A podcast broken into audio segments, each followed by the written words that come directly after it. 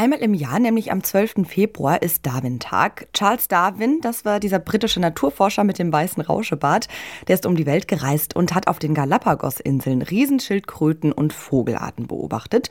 Und der kam dann mit einer Theorie um die Ecke, die die Wissenschaft und das damalige Weltbild ganz schön ordentlich aufgerüttelt hat, die Evolutionstheorie. Vor mehr als 150 Jahren, nämlich 1859, hat Darwin sein berühmtes Buch über die Entstehung der Arten veröffentlicht. Seine Theorien, die prägen die Wissenschaft bis heute und auch zum Thema Evolution wird immer noch fleißig geforscht. Womit sich die Evolutionsforschung heute beschäftigt, darum geht es in dieser Folge vom Forschungsquartett. Mein Name ist Amelie Berbot. Hallo. Das Forschungsquartett. Wissenschaft bei Detektor FM. In Kooperation mit der Max-Planck-Gesellschaft. Naturbelassene, unberührte Landschaften, ja, die gibt es ja eigentlich auf der Erde kaum noch. Wir Menschen haben wirklich mittlerweile fast überall unsere Spuren hinterlassen. Für Pflanzen und Tiere bedeutet das, dass sie sich an die von uns Menschen veränderte Umwelt anpassen müssen, um zu überleben. Wahre Meister dieser Anpassung sind Mäuse. Sie leben schon seit Zehntausenden von Jahren in der Nähe von Menschen. Dadurch hat sich ihre Fähigkeit, Probleme zu lösen, mit der Zeit immer weiterentwickelt. Wie genau das funktioniert und was das mit Evolution zu tun hat, dazu forscht Dr. Anja Günther vom Max-Planck-Institut für Evolutionsbiologie in Plön. In Experimenten untersucht sie das Verhalten von Mäusen und guckt sich an, inwiefern die durch das Zusammenleben mit den Menschen schlauer werden. Über ihre Forschung hat sie mit Alea Rentmeister aus dem Forschungsquartett-Team gesprochen. Hi Alea. Hi Amelie. Und wenn man jetzt hier so ein bisschen Straßenlärm hört, da entschuldige ich mich schon mal. Ähm, ich bin nämlich im Homeoffice. das vorweg. Das Stichwort Evolution, das weckt bei mir vor allem Erinnerungen ähm, an den Biounterricht, bei dir wahrscheinlich auch, Alia. So natürliche Selektion, Survival of the Fittest ja, ihr wisst Bescheid, ne? Die Art, die am besten angepasst ist, die setzt sich durch. Vielleicht sollten wir aber jetzt trotzdem, bevor wir loslegen ähm, und über diese immer schlauer werdenden Mäuse reden, erstmal den Begriff Evolution doch nochmal genauer klären. Ja, gerne. Ich muss sagen, dass mein Wissen aus dem Biounterricht auch eher so ein gefährliches Halbwissen ist mittlerweile. Deshalb habe ich mir den Begriff Evolution einfach nochmal von Anja Günther erklären lassen. Die klassische Evolutionsforschung ähm, ist im Prinzip die Anpassung der Tiere oder auch der, aller Organismen auf der Erde eigentlich ähm, an sich verändernde Umweltbedingungen durch Veränderung der Gensequenzen. Das heißt also, natürliche Selektion äh, wirkt eben auf die Gene ein äh, und dadurch verändern sich von Generation zu Generation langsam die, die Zusammensetzung der, des genetischen Materials. Okay, das heißt, die Tiere, denen es besonders gut gelingt, sich anzupassen, die haben bessere Überlebenschancen. Sie können sich vermehren und ihre Gene weitergeben und das wird dann natürliche Selektion genannt. Okay, soweit so nachvollziehbar. Das ist ja auf jeden Fall nützlich, um die Artenvielfalt in der Tier- und Pflanzenwelt zu erklären. Hat die Evolutionsforschung denn darüber hinaus eigentlich auch einen praktischen Nutzen? Ja, den hat sie auf jeden Fall. Ähm, der praktische Nutzen von Evolutionsforschung, der wird deutlich, wenn wir zum Beispiel über das Thema Artensterben sprechen. Auf der Erde gibt es schätzungsweise acht Millionen Tier- und Pflanzenarten und davon sind rund eine Million vom Aussterben bedroht. So heißt es zumindest in einem Bericht der Vereinten Nationen von 2019. Grund dafür sind vor allem wir Menschen, weil wir immer mehr Städte bauen, die Umwelt verschmutzen und äh, intensive Landwirtschaft betreiben. Mhm. Genau, und dadurch verändern wir ja die Lebensbedingungen für diese Tiere und Pflanzen. Und wo genau kommt da jetzt die Evolutionsbiologie ins Spiel?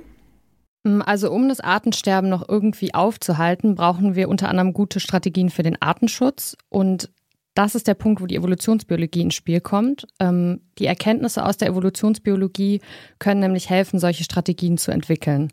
Das will zumindest auch Anja Günther mit ihrer Forschung erreichen. Wohin es geht, ist aber im Prinzip tatsächlich herauszufinden, wie können ähm, Organismen, hier von mir aus gesehen besonders eben Tiere und Menschen, auch in Zukunft miteinander sich die Welt teilen und miteinander gleichzeitig leben. Dazu muss man das verstehen, äh, denn nur dann kann man zum Beispiel in Richtung ähm, Naturschutz, Tierschutz äh, Strategien entwickeln. Das heißt, ich muss ja wissen, worauf meine Strategien beruhen sollen, worauf sollen sie abzielen, was ist für die Tiere wichtig, was brauchen die, was brauchen bestimmte Tierarten, um eben langfristig ihr Überleben zu sichern. Mhm. Und damit Tierarten überleben können, müssen sie sich möglichst gut an die veränderten Bedingungen anpassen. Und Anja Günther schaut sich jetzt also an, wie sie das machen.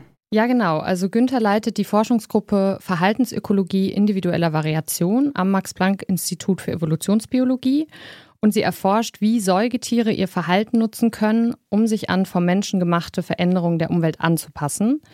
Und sie untersucht das am Beispiel von Wildmäusen und guckt sich da an, wie die kognitive Fähigkeiten und ihr Problemlöseverhalten benutzen, um sich zum Beispiel an Urbanisierung anzupassen. Mhm. Und wieso jetzt eigentlich gerade Wildmäuse? Ja, das habe ich mich auch gefragt. Anja Günther erklärt dazu. Wildmäuse oder Mäuse an sich haben den großen Vorteil, dass sie extrem erfolgreich darin gewesen sind, sich in der Vergangenheit an äh, verschiedenste Umweltbedingungen anzupassen und dass sie eine der Tierarten sind, die extrem erfolgreich darin sind, sich an von Menschen hervorgerufene Veränderungen möglichst schnell anzupassen. Das heißt, gerade die Hausmaus zum Beispiel hat, hat ja mit dem Menschen zusammen die komplette Welt erobert.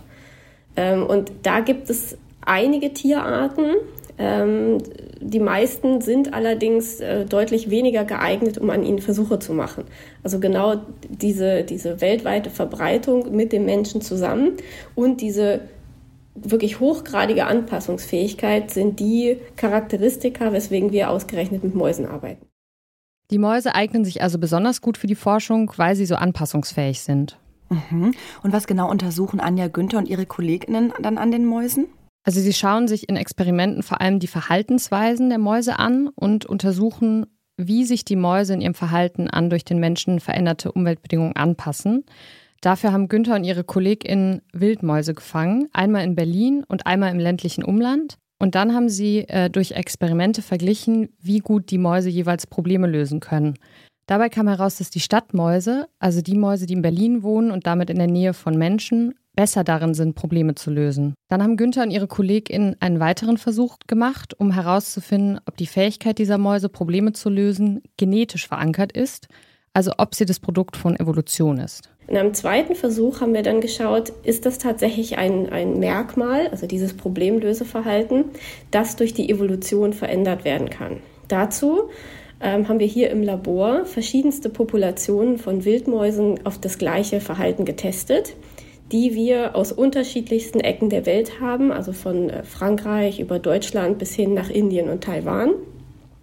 Und von diesen Populationen wussten wir, dass sie unterschiedlich lange mit Menschen zusammengelebt haben. Und da haben wir eben festgestellt, ja, das Problemlöseverhalten ist etwas, was evolvieren kann. Und die Mäuse, die schon sehr lange mit Menschen zusammen gewohnt haben, also über mehrere Tausende bis Zehntausend Jahre hinweg, die waren tatsächlich am besten in diesem, in diesem Verhalten. Das heißt, die Mäuse, deren Vorfahren schon länger in der Nähe von Menschen gelebt haben, sind besser darin, bestimmte Aufgaben zu lösen und haben also besser entwickelte kognitive Fähigkeiten. Ähm, ich muss da immer fast ein bisschen lachen, weil ich irgendwie die ganze Zeit an diese kleine Ratte, Ratatouille, an diese ähm, Ratte aus Ratatouille denken muss, weißt du, Alia? Kennst du die? Ja, ja, das stimmt, das passt gut da, ja. Aber woher weiß man denn, ob die Fähigkeit wirklich genetisch verankert ist und jetzt nicht zum Beispiel auf der Lebenserfahrung von einer Maus beruht? Ja, das weiß man, weil man für die Studie zwar Mäuse aus verschiedenen Ecken der Welt beobachtet, die leben aber seit mehreren Generationen im Labor unter den gleichen Bedingungen. Dadurch, dass wir unterschiedlichste Tiere genommen haben und die im Labor haben, für mehrere Generationen, wo sie eben unter standardisierten Bedingungen gehalten wurden. Und sie unterscheiden sich dennoch in ihrem Problemlöseverhalten, sogar nach vielen Generationen unter den gleichen Umweltbedingungen. Dadurch weiß man, dass das Ganze eine genetische Komponente haben muss. Denn das ist ja das Einzige noch, was sich bei diesen Populationen unterscheidet, die genetische Komponente.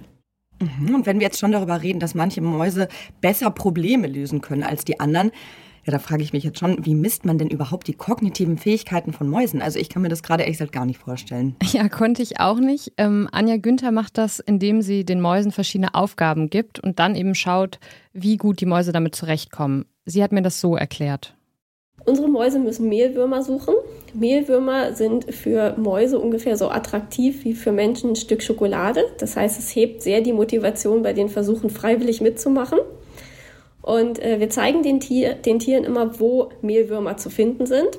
Und wenn sie dann gelernt haben, wo sie einen Mehlwurm finden, dann stellen wir sie vor ein kleines Problem. Das kann ganz einfach sein, zum Beispiel indem wir äh, den Mehlwurm in ein äh, aus Lego-Steinchen gebasteltes Häuschen legen und plötzlich machen wir halt das Fenster zu. Das heißt, die Tiere müssen erst das Fenster aufmachen, um an den Mehlwurm heranzukommen. Manchmal sehen sie den Mehlwurm auch gar nicht mehr, sondern müssen sich tatsächlich aktiv daran erinnern, wo war dieser Mehlwurm und dann Strategien herausfinden, um da wieder hinzukommen, auch wenn, äh, wenn der Weg dahin blockiert ist. Ja, für so ein Stück Schokolade würde ich auch ein bisschen meine Gehirnzellen anstrengen. Ja, ich auch. Das heißt also, durch diese Aufgaben ähm, findet man raus, welche Mäuse fitter sind im Kopf und äh, beziehungsweise sich besser an ihre Umwelt angepasst haben.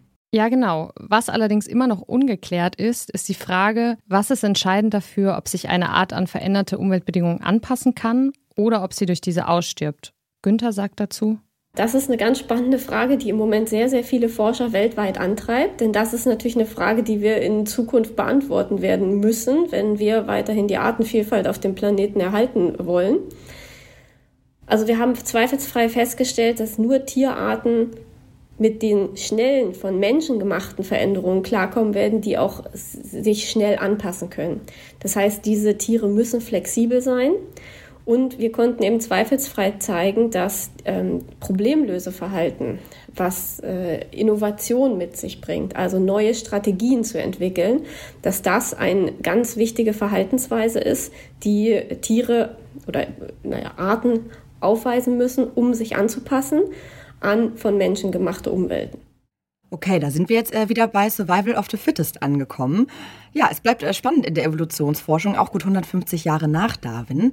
Dann hoffen wir mal, dass es bald neue Erkenntnisse gibt, damit die Strategien für den Artenschutz noch rechtzeitig kommen. Ja, das bleibt auf jeden Fall zu hoffen. Günther und ihre KollegInnen sind tatsächlich schon wieder mitten in der nächsten Versuchsreihe und sie hat mir gesagt, wir sollen in fünf Jahren nochmal sprechen. Vielleicht gibt es dann schon einige neue Erkenntnisse. Okay, wer weiß, vielleicht machen wir dann hier nochmal eine Update-Folge. Danke dir, Alea, für deine Recherche. Sehr gerne. Das war's mit dieser Folge des Forschungsquartett. Äh, ja, lasst uns gerne wissen, wie es euch gefallen hat, zum Beispiel per E-Mail an forschungsquartett.detektor.fm. Da nehmen wir auch immer sehr gerne wissenschaftliche Themenvorschläge entgegen. Und unserem Podcast könnt ihr auch gerne folgen für viele weitere spannende Einblicke in die Welt der Wissenschaft. Das Forschungsquartett, das gibt's auf Detektor FM und in eurer Podcast-App. Und nächste Woche, am Donnerstag, kommt dann auch schon die nächste Folge. Mein Name ist Amelie Baerbucht. Macht's gut.